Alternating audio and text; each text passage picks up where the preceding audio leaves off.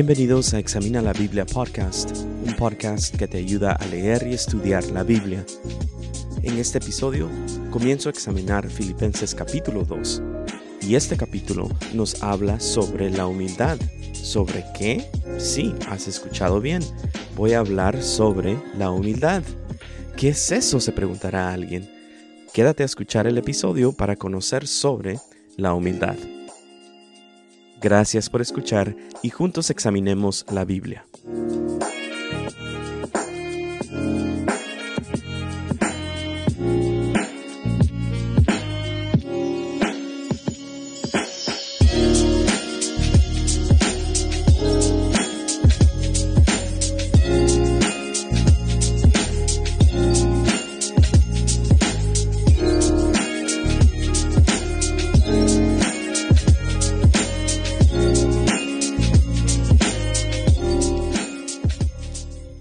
El texto que voy a examinar se encuentra en Filipenses capítulo 2 del versículo 1 al 4. Voy a leer de la versión Nueva Biblia de las Américas y dice así, Filipenses capítulo 2 versículos 1 al 4. Por tanto, si hay algún estímulo en Cristo, si hay algún consuelo de amor, si hay alguna comunión del Espíritu, si algún afecto y compasión, hagan completo mi gozo, siendo del mismo sentir, conservando el mismo amor, unidos en espíritu, dedicados a un mismo propósito. No hagan nada por egoísmo o por vanagloria, sino que con actitud humilde cada uno de ustedes considere al otro como más importante que a sí mismo, no buscando cada uno sus propios intereses, sino más bien los intereses de los demás. Hay una historia en la Biblia que es muy popular, muy conocida, y es la historia del rey David. Y la Biblia cuenta que el pueblo de Israel estableció a su primer rey, que se llamaba Saúl, y este rey Saúl era alto, de buen parecer, y al pueblo de Israel le pareció bien que él fuera el rey de Israel. Sin embargo, después de un tiempo, Dios rechaza a Saúl y elige a un nuevo rey que gobernara sobre el pueblo de Israel. Pero esta vez el pueblo no iba a escoger a su rey, esta vez Dios iba a escoger al rey del pueblo. Entonces Dios envía a su profeta, el que hablaba de parte de él, y lo envió a la casa de David.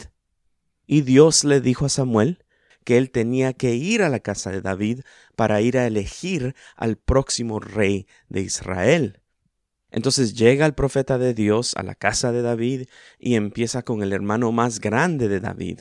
Y como él era alto y de buen parecer, el profeta de Dios dijo, bueno, este ha de ser el siguiente rey de Israel.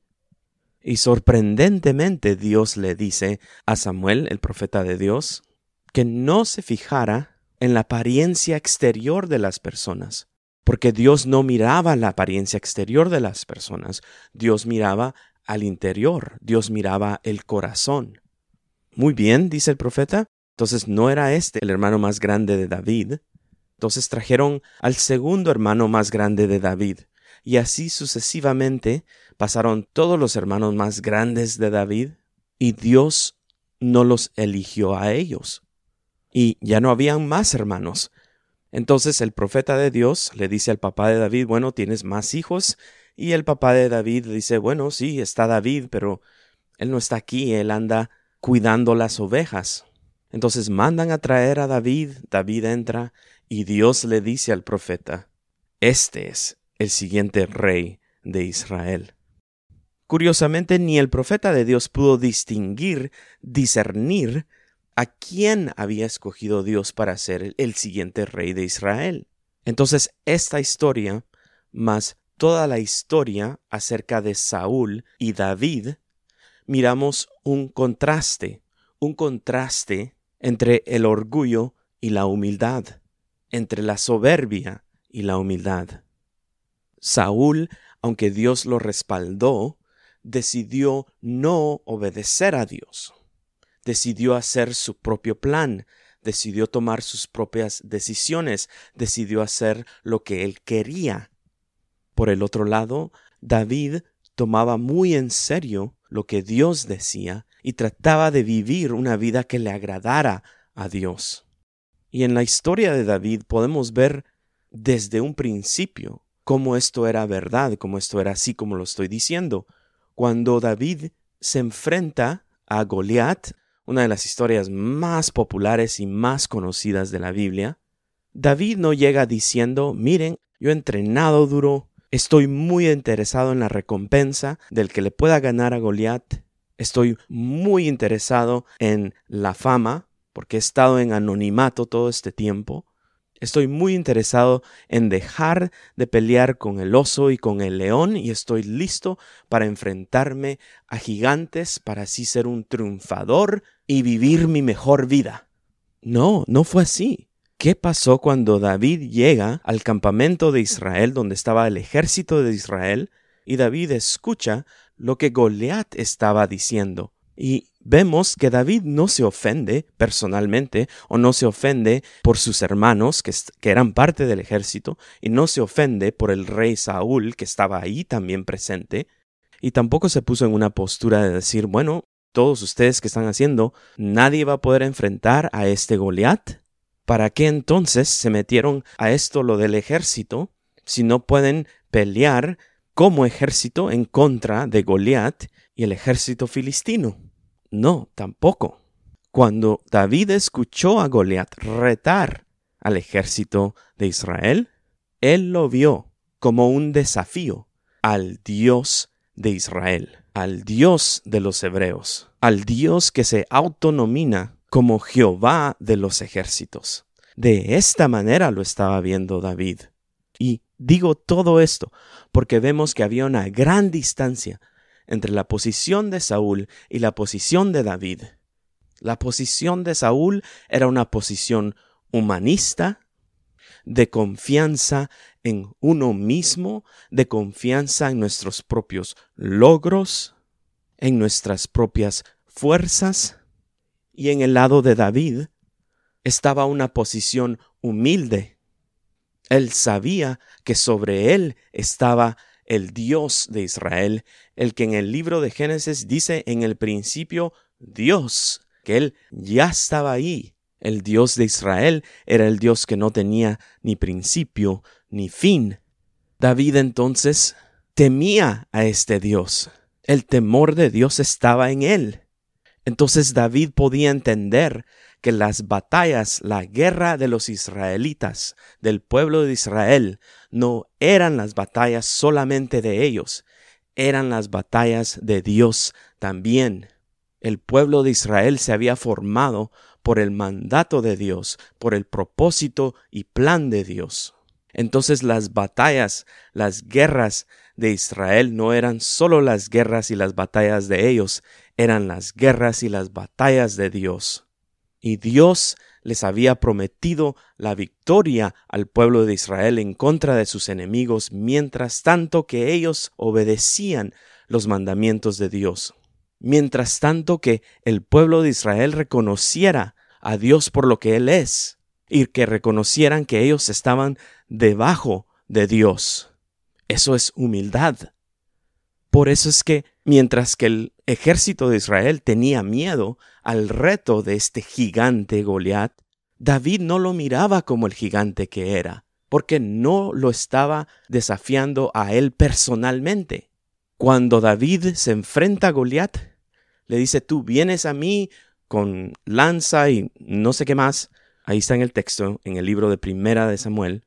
Pero yo vengo en el nombre de Jehová de los ejércitos, le dice David. Eso es humildad, reconocer que él no iba en su propio nombre, por su propia fama, sino que iba en el nombre de Dios, para la fama y la gloria de Dios. Este Dios había prometido darle la victoria al pueblo de Israel y en este Dios David había confiado. Bueno, hasta ahí voy a dejar esta historia Voy a volver al texto que estamos en Filipenses capítulo 2. Y el versículo 3 dice, No hagan nada por egoísmo o por vanagloria, sino que con actitud humilde cada uno de ustedes considere al otro como más importante que a sí mismo. Pablo, en el capítulo 2 de Filipenses, continúa insistiendo en la unidad de la iglesia local, continúa insistiendo en que se pusieran de acuerdo, continúa insistiendo en que trabajaran unánimes, con un mismo propósito, con una misma meta. Y aquí les empieza a hablar de que para lograr estas cosas, para que pudieran estar unidos, para que pudieran tener el mismo propósito, la misma meta, necesitaban humildad. Y el trabajo de humildad es bastante personal. Pero por medio de Cristo, nosotros podemos caminar en humildad. Y esto es lo que Pablo nos está diciendo. El versículo 1 dice, si hay algún estímulo en Cristo, si hay algún consuelo de amor, si hay alguna comunión del Espíritu, si algún afecto y compasión. Aquí no era que Pablo estaba dudando si, si los filipenses tenían estas cosas. Era una pregunta retórica, así se le llaman estas preguntas. Las preguntas retóricas no necesitan una respuesta, la respuesta es obvia en la pregunta. Entonces, ¿no era que Pablo se estaba preguntando, ¿será que en una iglesia local podrá haber un estímulo en Cristo? ¿Un consuelo de amor? ¿Será que en una iglesia local puede haber comunión del Espíritu? ¿Afecto y compasión? No se estaba preguntando sobre esta posibilidad, Pablo. Pablo, con esta pregunta retórica, lo estaba afirmando.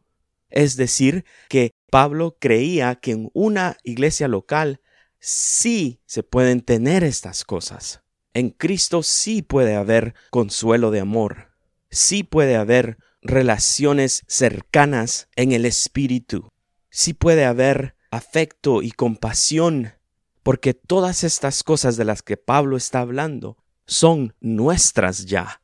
Lo que necesitamos es humildad para caminar en estas cosas que Pablo nos dice. Hagan completo mi gozo, les dice Pablo en el versículo 2, siendo del mismo sentir, conservando el mismo amor, unidos en espíritu, dedicados a un mismo propósito. El caminar en humildad va a ser completo nuestro gozo también. Y claro, tal vez no se va a sentir tan gozoso porque la humildad se opone al orgullo, la humildad se opone a la soberbia, y ese es nuestro problema hoy en día. Estamos viviendo en una cultura, en una sociedad, en donde no se le anima a las personas a ser humildes. Estamos viviendo en una sociedad en donde se trata de estar involucrados en las redes sociales y el valor que uno puede traer a la sociedad está basado en cuántos seguidores uno tiene, en cuántos likes le dan a uno, en cuántos comentarios uno tiene a lo que publica. Entonces, caminar en humildad no es fácil, porque nuestra cultura no está valorando la humildad. Entonces, venir a la iglesia a tratar de vivir como nos está describiendo la escritura acá en Filipenses capítulo 2, se nos va a hacer bastante difícil. Entonces tenemos que tomar una decisión. ¿La cultura está correcta en cómo debemos de vivir o la Biblia está correcta en cómo nosotros tenemos que vivir? El texto dice en el versículo 3, con actitud humilde, cada uno de ustedes considere al otro como más importante que a sí mismo. Esto es bien difícil. En las redes sociales esto nos está viviendo. Los cristianos ahorita estamos peleándonos, dividiéndonos en las redes sociales no solamente con asuntos en nuestra cultura, sino con asuntos bíblicos también. Esta semana precisamente es la Semana Santa, pero se estaba se estaban preguntando en Twitter y estaban debatiendo que si María, la mamá de Jesús, era la madre de Dios. Bueno, y eso empezó un gran debate, obviamente pero los que estaban involucrados en este debate estaban haciendo exactamente lo que la cultura hace con los asuntos de la cultura, no conforme a la enseñanza de la Biblia. Entonces dice aquí, cada uno de ustedes considere al otro como más importante que a sí mismo. Verdaderamente no nos estamos tratando así en las redes sociales. Entonces, si nos estamos comportando así en la cultura, ¿por qué es que nos comportaríamos diferente cuando entremos en la iglesia. Necesitamos humildad, no buscando cada uno sus propios intereses, sino más bien los intereses de los demás. parece como medio imposible vivir esto, ¿no? Hoy en día. Pero ahí está. Y llevo todo este tiempo hablando de humildad ya, sin embargo creo que no la he definido. Y en cierta manera no quiero insultar tu inteligencia, pero si vamos al diccionario vamos a ver que la humildad solo se define en lo exterior. Si consultan al diccionario se darán cuenta que una persona de bajos recursos es considerada una persona humilde, pero no de acuerdo a la Biblia, porque ya vimos el ejemplo de David y Saúl, que Dios no mira a la apariencia, a lo de afuera, Dios mira el corazón. Entonces cuando la Biblia habla acerca de la humildad, no está diciendo acerca de una pobreza exterior. Dios está viendo el corazón si uno tiene un corazón humilde. Porque estoy seguro que todos nosotros conocemos por lo menos a una persona que tal vez es de bajos recursos económicos, pero que es bien soberbia, que es bien orgullosa. Entonces estamos hablando de humildad de corazón. Y en este episodio solo estamos medio dando una introducción a lo que Pablo está diciendo sobre la humildad y realmente no es como un estudio extenso sobre la humildad. Pero empiezo a terminar con esto. La humildad no es de que uno tiene que ser inferior a las demás personas. No es lo que dice el texto. La actitud humilde es de que vamos a considerar a los otros como si fueran más importantes, pero no es de que lo sean. La humildad no es opresión. La humildad no es de que tú estás abajo y todos los demás están arriba de ti. No es lo que está diciendo el texto. Entonces puede haber una falsa humildad. Y una manera en que puede haber una falsa humildad es de que si la persona tiene una baja autoestima. Las personas con baja autoestima creen que son menos de los demás. Esto tampoco es lo que está diciendo el texto. Entonces, muchas veces las personas con baja autoestima aparentan ser personas humildes. Pero no es así. Eso es un problema serio. Lo que necesitan es poder verse como Dios nos ve a nosotros, como lo que la Biblia dice acerca de nosotros. Y por otro lado, también puede haber una falsa humildad cuando una persona no es nada humilde. Este tipo de personas también pueden aparentar ser humildes. ¿De qué estoy hablando? Las personas que no son humildes se creen mejor que otras personas. Las personas que no son humildes son bastante orgullosas. Entonces, hay personas, las personas no humildes, tienen un ego bastante grande. Entonces, lo que puede pasar es de que una persona con un ego grande puede optar a no actuar, a no hablar en una situación social y como quizás mayormente solo observa, entonces puede la gente deducir, oh, mire esta persona bien calladita, bien humilde. Pero no es así. En realidad, lo que tiene esta persona es de que no habla y no actúa por miedo a que alguien la juzgue, por miedo a que alguien afecte el ego que ellos están acariciando, que están haciendo crecer y crecer. Los seres humanos tenemos una alta capacidad para desarrollar nuestro propio mundo en nuestro pensar, ¿verdad? Entonces, ¿cómo podemos verdaderamente caminar en humildad? Aquí en Filipenses 2 vemos una buena opción. Tenemos que exhortarnos los unos con los otros, de animarnos los unos con los otros en Cristo, dice. Tenemos que consolarnos en amor tenemos que tener comunión del Espíritu. Tenemos que tener afecto y compasión, estar involucrados en la vida de las otras personas. Caminar con un mismo sentir, conservando el amor, unidos en espíritu, dedicados a un mismo propósito. Todas estas cosas, al hacerlas, van a demostrar una verdadera humildad. El no hacer las cosas por egoísmo ni por vanagloria, el considerar a los otros como más importantes que a uno mismo, no buscando nuestros propios intereses, sino los intereses de los demás. Así se demuestra la humildad. Y Pablo nos va a decir en el siguiente episodio sobre el mejor ejemplo de humildad, el ejemplo de Jesús. Gracias por escuchar y hasta el próximo episodio.